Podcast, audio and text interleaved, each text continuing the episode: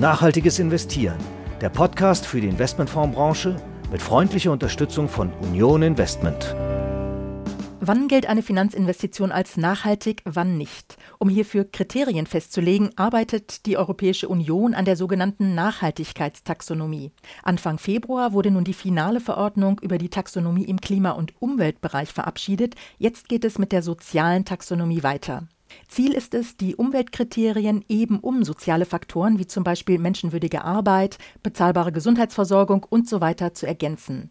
Einen ersten Bericht mit Empfehlungen hat die Expertengruppe Platform on Sustainable Finance, die die EU-Kommission berät, vorgelegt und sie ist gleich auf Kritik gestoßen. Darüber spreche ich heute mit Thomas Richter, Hauptgeschäftsführer des Deutschen Fondsverbands BVI. Und dazu begrüße ich Sie, liebe Hörerinnen und Hörer, herzlich. Mein Name ist Christiane Lang und ich bin Redakteurin der Börsenzeitung. Herr Richter, ich heiße Sie ebenfalls herzlich willkommen. Schön, dass Sie da sind. Mache ich sehr gerne. Hallo, Frau Lang. Herr Richter, der Aufruhr um die Einbindung von Atomenergie in die grüne Taxonomie klingt noch in den Ohren. Da kündigt sich schon das nächste brisante Thema an, und zwar in Form der sozialen Taxonomie. Und wie eingangs gesagt, liegen erst Empfehlungen vor, aber die werden schon heftig kritisiert. Was ist los? Eigentlich ist es doch gut und wichtig, dass Unternehmen gute Arbeitsbedingungen gewährleisten, faire Löhne zahlen und eben das auch in ihren Lieferketten gewährleisten. Ja, eigentlich schon. Aber was ist ein fairer Lohn? Wann ist ein Lohn fair? Wann sind Arbeitsbedingungen gut? In welchen Ländern gilt das? Gilt das in jedem Land unterschiedlich? Gilt das innerhalb der EU? Gelten unsere Maßstäbe oder gelten vielleicht die Maßstäbe der Länder? Schauen Sie sich allein schon mal die USA an. Wir müssen jetzt, weil Sie die Lieferketten angesprochen haben, ja gar nicht in die dritte Welt schauen. Schauen Sie sich die USA an. In den USA gibt es Hunderttausende, wahrscheinlich Millionen von Leuten, die zwei Jobs haben. Das bedeutet ja im Umkehrschluss, einer reicht nicht. Sind das noch faire Löhne? Und wenn wir in der EU der Meinung sind, dass das nicht mehr fair ist, was heißt das in der Konsequenz? Heißt das in der Konsequenz, dass wir in Unternehmen, die solche Löhne zahlen, nicht mehr investieren wollen? Oder heißt es in der Konsequenz auch, dass wir überhaupt in die USA, in Staatsanleihen zum Beispiel, nicht mehr investieren wollen, weil der amerikanische Staat so etwas zulässt? Also es ist ein sehr kompliziertes Feld und das ist genau das Problem der Taxonomie. Es gibt unglaublich viele Spielräume. Wir reden ja am Ende über Weltanschauungen, über ethische Wertungen. Und da ist es halt deutlich schwieriger als bei Umweltstandards, weil wir eben nicht diese harten Zahlen haben, auf die wir dann letzten Endes rekurrieren können. Das heißt also, so eine Art Planwirtschaft der sozialen Faktoren ist eigentlich gar nicht möglich, weil es so individuell gesehen wird. Ganz genau. Das ist ein sehr schwieriges Feld. Insgesamt ist es ein kompliziertes Thema. Wir als Branche zum Beispiel. Wir hätten gerne eine soziale Taxonomie. Warum? Weil, wenn es den Trend gibt, sozial zu investieren, wenn es Nachfrage gibt von institutionellen oder vielleicht auch privaten Investoren, dass wir sozial investieren sollen, wenn es rechtliche Vorgaben gibt, dass wir sozial investieren sollen. Und es gibt rechtliche Vorgaben zum Beispiel auch bei unseren Kunden, Versicherern, Pensionskassen, die jetzt auch unter nachhaltigen Aspekten ihr Geld anlegen müssen. Wenn es diese Vorgaben gibt, dann brauchen wir eine Hilfestellung. Dann brauchen wir eine Terminologie, die Taxonomie, die uns sagt, was ist sozial und was nicht. Also insofern gibt es aus unserer Branche das Bedürfnis nach einer sozialen Taxonomie. Auf der anderen Seite ist es eben ein Eiertanz, weil wir nicht sagen können, was ist sozial. Ich habe es ja vorhin schon gesagt, wann ist eine Arbeitsbedingung gut, wann ist ein Lohn fair. Und es ist eben sehr stark abhängig von ähm, ethischen Maßstäben, die eben sehr unterschiedlich sind. Wie das vielleicht aus Ihrer Sicht besser sein könnte, können wir vielleicht später nochmal drauf. Ich würde jetzt gerne mal auf das Thema Rüstung kommen. Das ist ja gerade hochgekocht. In den Taxonomievorschlägen gilt quasi die gesamte Branche, die gesamte Rüstungsbranche unter sozialen Aspekten als schädlich, denn es sollen ja eben nicht nur international geächtete Waffensysteme wie Giftgas oder Antipersonenminen oder Streubomben als sozial schädlich gelten, sondern auch in Anführungsstrichen andere Rüstungsgüter. Und bevor wir da gleich tiefer einsteigen, Sie haben auch vorhin schon gesagt, länderspezifisch länderspezifisch gibt es immer Meinungen. Gibt es auch beim Thema Rüstung, wie bei der Atomenergie, länderspezifische Meinungen, ob das nachhaltig ist oder nicht? Sogar noch stärker abweichende als bei der Atomenergie. Inwiefern? Es gibt Länder, die die internationalen Abkommen zur Ächtung bestimmter Waffen gar nicht unterschrieben haben. Also wenn wir in Deutschland über geächtete Waffen reden und einen Ausschluss für Produzenten solcher geächteter Waffen, dann ist es hier mehr oder weniger ein Selbstläufer. Es ist aber auf der Welt global betrachtet alles andere als ein Selbstläufer. Also die USA oder Russland oder China beispielsweise haben dieses Streubombenabkommen nicht unterzeichnet oder das Landminenabkommen. Und deswegen gibt es eben Unterschiede, die schon bei diesem Thema beginnen. Und wenn wir dann bei konventionellen Rüstungsgütern weitermachen, gibt es auch schon innerhalb der EU riesige Unterschiede. Also in Frankreich wird das Rüstungsthema ganz anders gesehen als in Deutschland. Da wird niemand Rüstung ausschließen. Das liegt an unterschiedlichen Gründen und damit ist auch die jeweilige nationale Rüstungsindustrie unterschiedlich betroffen, beispielsweise an der Finanzierung der Rüstungsunternehmen. In Deutschland sind die Rüstungsunternehmen grundsätzlich privatwirtschaftlich. Also ein Unternehmen wie Hensoldt oder Kraus-Maffei-Wegmann sind Aktiengesellschaften, die sich über den Eigenkapitalmarkt bzw. über Kredite finanzieren. In Italien, in Frankreich oder in Spanien ist der Staat beteiligt an Rüstungsunternehmen oder es sind überhaupt Staatsunternehmen. Und damit stellt sich die Finanzierungsfrage allein schon gar nicht. Wenn der Staat an dem Rüstungsunternehmen beteiligt ist, ist ein Ausschluss an den Kapitalmärkten ja kein Problem. Dann kommt das Geld ja über den Steuerzahler. Also insofern gibt es hier innerhalb der EU riesige Unterschiede bei dem Thema Rüstung und auf globaler Ebene gibt es ja noch nicht mal einstimmige Meinungen zu geächteten Waffen. Also geächtet aus unserer Sicht, wie gesagt, die Amerikaner sehen diese Ächtung anders. Jetzt ist ja in diesem Taxonomie-Vorschlag, ist Rüstung ja nicht nachhaltig. Mit dem Ukraine-Krieg wird aber das ganze Dilemma sehr konkret vor Augen geführt. Schädliche Waffen versus Verteidigung von Frieden und Sicherheit. Könnte sich das Blatt dadurch noch drehen? Also könnte Rüstung mit dem Ukraine-Krieg noch einen anderen Stellenwert in Sachen Nachhaltigkeit bekommen? Ich gehe davon aus, dass das passieren wird, weil die ganze Politik der Bundesregierung sich ja geändert hat, weil auch innerhalb der EU das Thema Sicherheit einen neuen Stellenwert bekommen hat. Und ich glaube, dadurch wird sich auch in unserer Branche das Blatt noch wenden. Was die Taxonomie angeht, die Sie angesprochen haben, Frau Lang, muss man ja sagen, es gibt zwar keine positive Einschätzung der Rüstung in der Taxonomie, aber es ist doch festzustellen, dass es eine relativ abstrakte Umschreibung ist, was in der sozialen Taxonomie zur Rüstung drinsteht. Also ich bin ehrlich gesagt davon ausgegangen, bevor wir vor drei, vier Wochen diesen Entwurf der sozialen Taxonomie gesehen haben, dass es eine deutlichere Ablehnung für Rüstung gibt, als es dann tatsächlich der Fall ist. Also ich finde da sogar schon den ersten Versuch relativ vorsichtig, aber ich glaube, da wird sich jetzt im Lichte des russischen Überfalls auf die Ukraine noch einiges ändern. Vielleicht auf Expertenebene, aber wie sieht es auf Anlegerebene aus? Also wenn man sich den Sturm der Entrüstung bei der Atomenergie anschaut, kann man ja davon ausgehen, dass es auch auf der Verbraucherebene einen Sturm der Entrüstung geht, getrieben von Verbraucherorganisationen, Friedensbewegung, Kirchen und so weiter und so fort.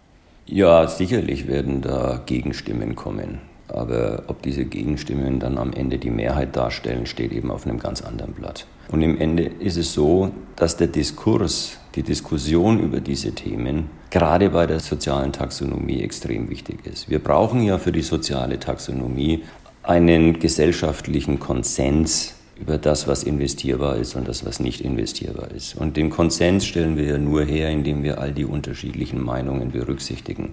Das ist meines Erachtens aber auch der Grund dafür, dass es noch ewig dauern wird, bis wir eine soziale Taxonomie bekommen. Denn die Herstellung eines solchen Konsenses bei so vielen Themen dürfte schwer erzielbar sein. Wenn wir beide uns jetzt vor dem Hintergrund des deutschen Mainstreams unterhalten, kommen wir zwei wahrscheinlich relativ schnell auf ein einheitliches Ergebnis. Aber auf europäischer Ebene und erst recht auf globaler Ebene sind eben Themen wie Todesstrafe, Kinderarbeit, faire Arbeitsbedingungen, Rüstung und so weiter und so fort in ganz unterschiedlichem Licht zu betrachten. Also das wird lange, lange dauern. Wenn Sie jetzt sagen, das kommt äh, sicherlich irgendwann mit der Rüstungsbranche in nachhaltigen Fonds und so weiter und so fort, wie dehnbar ist eigentlich der Begriff Nachhaltigkeit? Ich weiß nicht, ob das kommt mit der Rüstungsindustrie. Wir müssen bei der Taxonomie ja immer darauf achten, dass es eine Art Gütesiegel ist. Wenn etwas in der Taxonomie steht und dann taxonomiekonform investiert wird, dann ist das ein Gütesiegel. Unser Vorschlag bei der Atomenergie war ja beispielsweise, sie nicht aufzunehmen in die äh, Taxonomie, in dem Fall in die Umwelttaxonomie, dann wäre das Gütesiegel, aber auch keine Ächtungen statt, hätte dann stattgefunden. Es wäre einfach nicht behandelt worden. Also diese Möglichkeit gibt es ja auch immer. Ob jetzt die Tierrüstung am Ende in der sozialen Taxonomie stehen wird mit dem Argument, dass ohne Sicherheit und Frieden nichts nachhaltig ist und dass die Grundvoraussetzung für alles nachhaltige Wirtschaften darstellt oder nicht, das kann ich jetzt nicht sagen, da traue ich mir keine Prognose zu. Aber es gibt eben unterschiedliche Möglichkeiten, äh, mit solchen Themen umzugehen. Es muss nicht zwangsläufig in der Taxonomie stehen. Sie fragt nach der Dehnbarkeit. Das ist natürlich das ganz große Thema. Es ist alles extrem dehnbar. Und deswegen brauchen wir auch irgendwo Anhaltspunkte als Branche. Denn uns wird ja dann schnell Grünfärberei, Greenwashing vorgeworfen, wenn wir uns auf ein bestimmtes Verständnis festlegen, das eben nicht gedeckt ist von einem gesellschaftlichen Konsens oder eben noch besser von Normen. Genau, also das Thema Glaubwürdigkeit und Greenwashing, das wird, glaube ich, immer mitschwingen oder zu Diskussionen führen, egal wie man sich letztlich entscheidet. Aber Sie haben gerade angesprochen, man muss damit irgendwie umgehen. Wie könnte man denn damit umgehen in der Taxonomie aus Ihrer Sicht? Wir brauchen Regeln, wenn wir nach diesen Standards investieren sollen, um uns nicht zuletzt zu schützen vor dem Vorwurf des Greenwashings.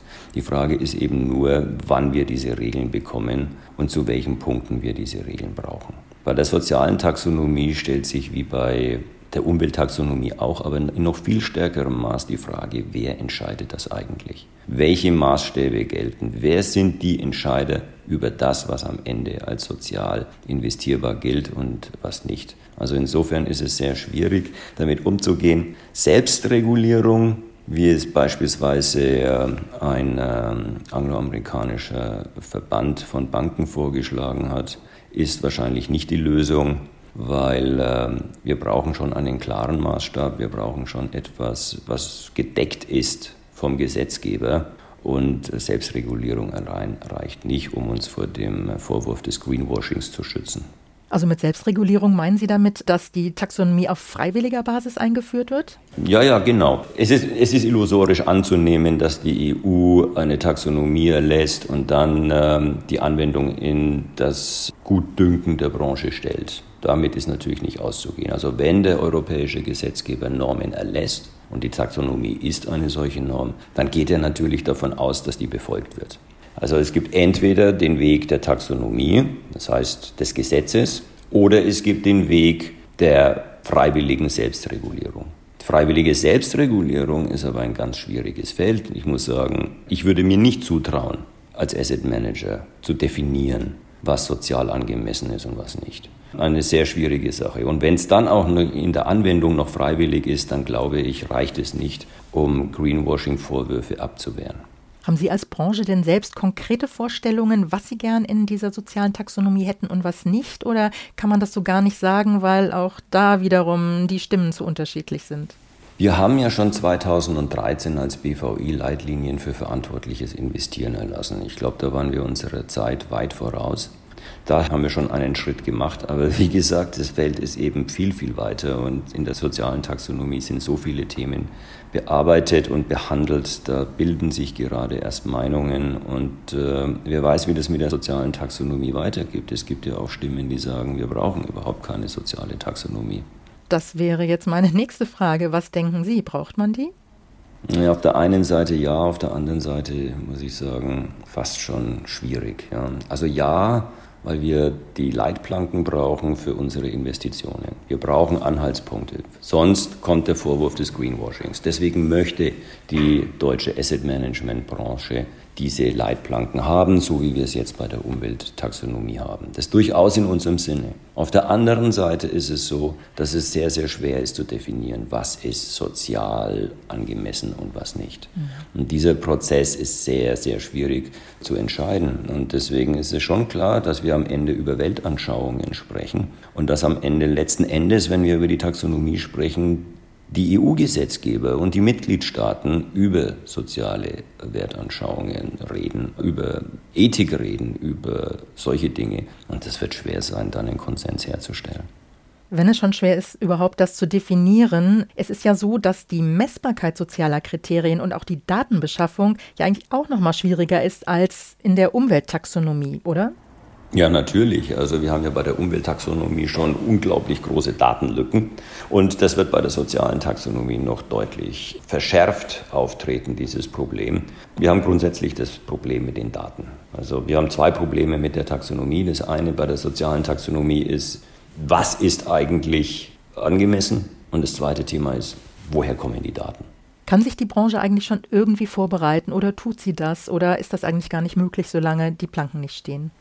Es gibt ja schon in den bestehenden Investmentprozessen Ansätze, um mit dem Thema S umzugehen. Also das Thema ESG gibt es schon seit einigen Jahren und wir investieren ja nicht nur unter dem E-Aspekt, sondern ja auch unter dem S- und dem G-Aspekt. Das heißt, hier haben sich ja schon gewisse Standards etabliert, aber die sind eben noch sehr unterschiedlich. Die sind noch nicht vereinheitlicht, die sind noch nicht so zu greifen, dass man sagen kann, das ist jetzt nach allgemein anerkannten Grundsätzen sozial angemessen.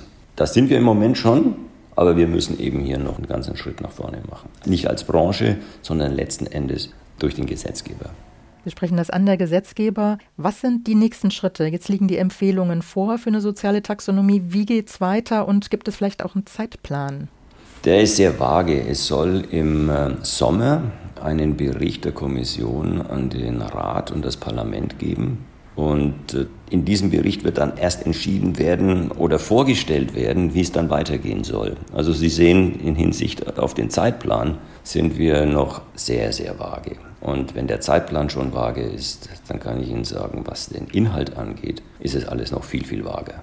Also das Thema wird uns noch sehr, sehr lange beschäftigen. Es wird kommen, aber in welcher Form es kommt, weiß man noch überhaupt nicht. Das steht völlig in den Sternen. Und es wird viele Diskussionen geben darüber. Es bleibt spannend. Herr Richter, ich bedanke mich sehr herzlich für das Gespräch. Ich danke Ihnen, Frau Lang.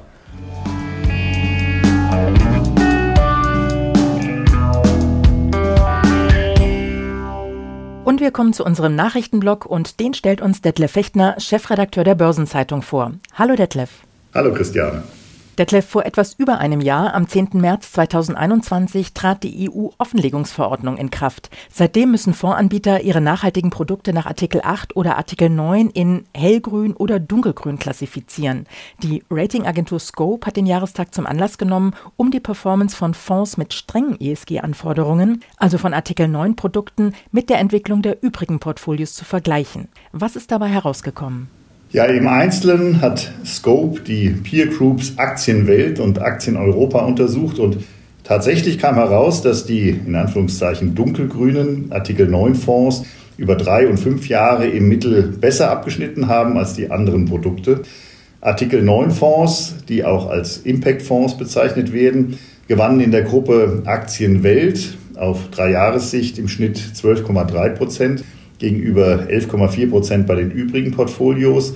Und in der Gruppe Aktien Europa haben Artikel 9 Fonds 9,8 Prozent zugelegt und die übrigen Produkte nur 8,3 Prozent.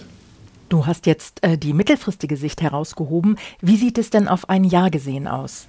Ja, auf Sicht von zwölf Monaten, Stichtag ist hier der 28. Februar, da entwickelten sich die Artikel 9 Fonds tatsächlich wesentlich schlechter als andere Fonds.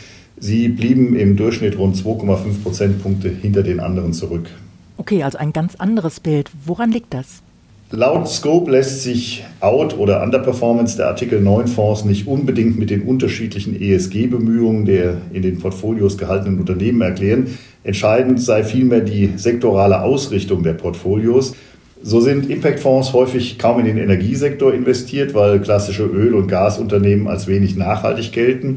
Das hat den Wertzuwachs in den vergangenen zwölf Monaten per Ende Februar spürbar gebremst, denn der Energiesektor hat ja bekanntlich in dieser Zeit stark zugelegt, gemessen am MSCI World Energy Index um rund 55 Prozent. Und auch die für Artikel 9 Fonds typische Untergewichtung von Titeln aus dem Finanzwesen, die per Ende Februar einer der besten Sektoren auf Jahressicht sind, hat die Entwicklung zuletzt verlangsamt. Klar, aktuell beflügeln die steigenden Energiepreise die Energieaktien und die Aussicht auf eine straffere Geldpolitik treiben die Finanztitel. Ja, genau so ist es. Blickt man dagegen auf die langfristige Entwicklung, war das geringe Gewicht von Energieaktien für die Artikel 9 Fonds vorteilhaft, denn trotz der aktuellen Horse gewann der Sektor in den vergangenen fünf Jahren nur 2,7 Prozent pro Jahr hinzu und belegte damit abgeschlagen den letzten Platz aller Branchen. Der langfristigen Entwicklung von Impact-Fonds geholfen hat daneben das Übergewicht der Sektoren Gesundheit, Technologie und Industrie.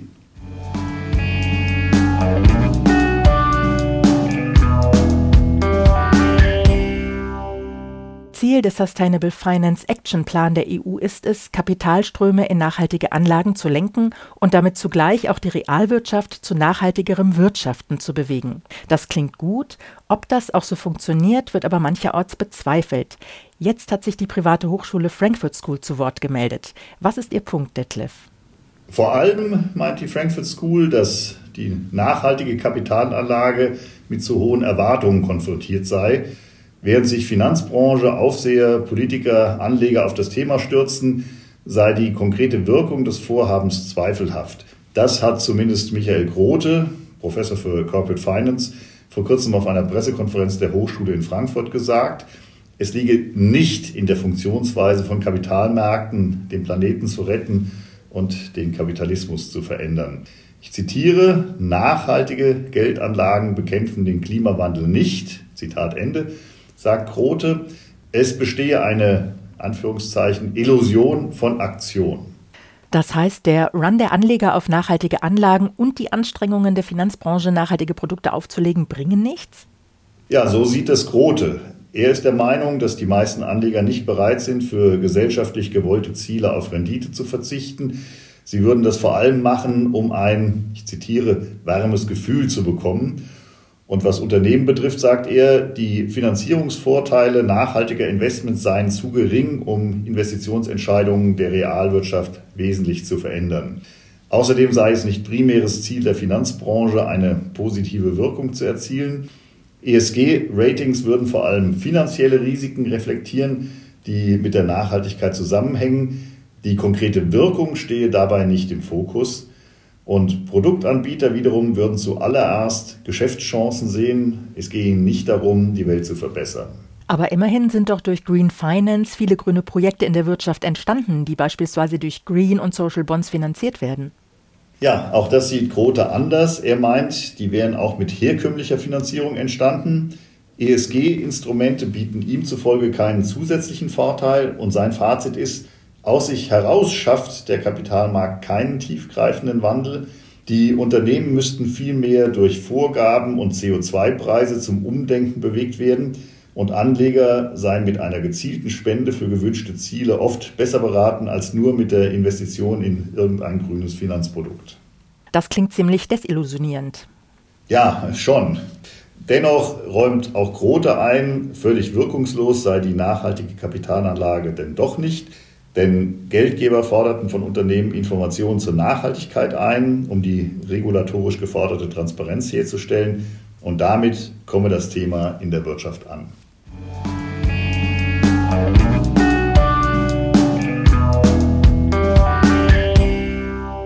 Und es gibt weitere Kritik, und zwar an der Reform des deutschen Corporate Governance Codex. Der Kodex soll nämlich künftig auch der wachsenden Bedeutung von ESG-Faktoren Rechnung tragen. So werden Unternehmen aufgefordert, Risiken und Chancen, die mit Sozial- und Umweltfaktoren verbunden sind, in Zukunft systematisch zu identifizieren und zu bewerten. Außerdem soll die Unternehmensplanung finanzielle und nachhaltige Ziele gleichermaßen enthalten. Ja, ganz genau.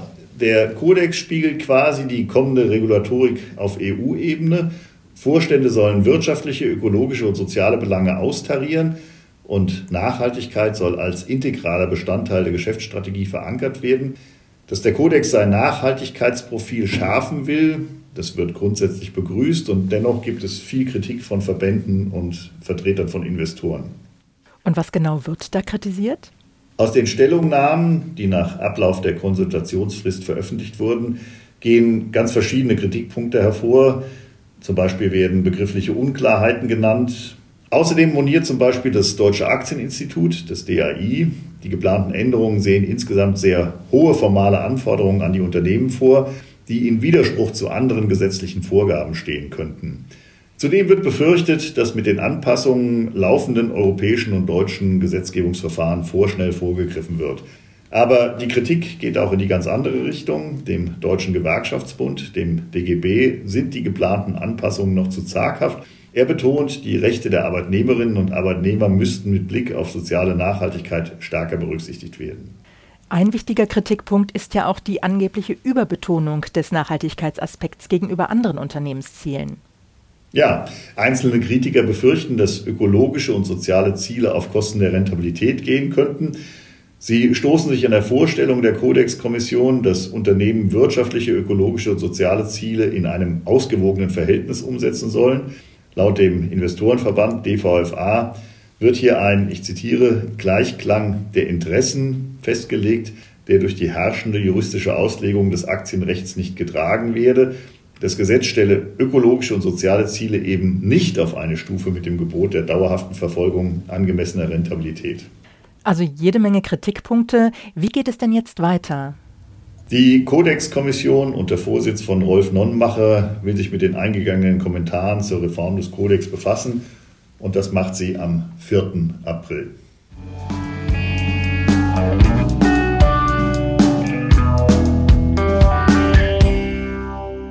Und damit sind wir am Ende unserer Episode angelangt. Wir bedanken uns für Ihr Interesse und verabschieden uns für heute.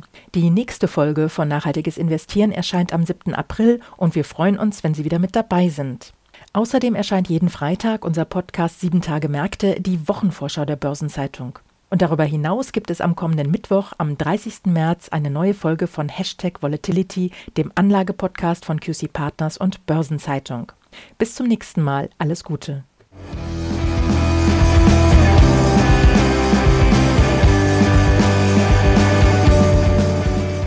Nachhaltiges Investieren, der Podcast für die Investmentfondsbranche mit freundlicher Unterstützung von Union Investment.